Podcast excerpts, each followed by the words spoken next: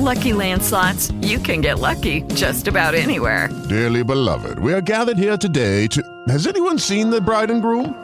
Sorry, sorry, we're here. We were getting lucky in the limo and we lost track of time. No, Lucky Land Casino, with cash prizes that add up quicker than a guest registry. In that case, I pronounce you lucky. Play for free at LuckyLandSlots.com. Daily bonuses are waiting. No purchase necessary. Void where prohibited by law. 18 plus. Terms and conditions apply. See website for details. Lucky Land Casino asking people, "What's the weirdest place you've gotten lucky?" Lucky? In line at the deli, I guess. Aha, in my dentist's office. More than once, actually. Do I have to say? Yes, you do. In the car before my kids' PTA meeting. Really? Yes. Excuse me, what's the weirdest place you've gotten lucky? I never win and tell. Well, there you have it. You can get lucky anywhere playing at LuckyLandSlots.com. Play for free right now. Are you feeling lucky? No purchase necessary. Void where prohibited by law. 18 plus. Terms and conditions apply. See website for details. Provérbios 2, 20 a 22.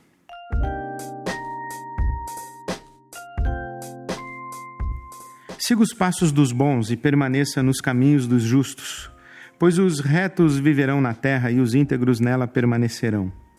Os perversos, porém, serão eliminados da terra e os desleais arrancados dela. A lógica religiosa funciona mais ou menos como promessa de recompensas e maldições, e geralmente se aplica à vida pós-morte. Aqueles que fazem o bem, são do bem, andam na luz, temem a Deus e estão do lado de Deus, os filhos de Deus e as filhas de Deus, terão uma recompensa pós-morte e vão para o céu.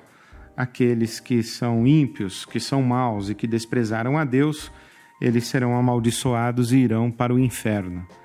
Parece bem razoável esta compreensão, mas está muito longe do que Salomão está falando no livro dos Provérbios. Ele está dizendo de vida sustentável, ele não está necessariamente falando daquilo que acontece com você depois que você morrer. Ele está falando daquilo que acontece com você enquanto você está vivo. Ele está dizendo que as pessoas que andam pelos caminhos da maldade e desprezam os passos dos bons serão arrancados da terra. As pessoas que desprezam a sabedoria, aos poucos vão perdendo os alicerces da sua própria vida, vão perdendo sustentação, elas implodem, elas ficam sem chão, elas desabam sobre si mesmas. O caminho da sabedoria é um caminho sustentável. Existe céu e inferno pós-morte? Isso é uma conversa, mas Salomão está realmente preocupado e ocupado com o céu e o inferno que você pode trazer para a sua vida aqui e agora. Este é mais um provérbio sobre viver, porque viver é mais que sobreviver.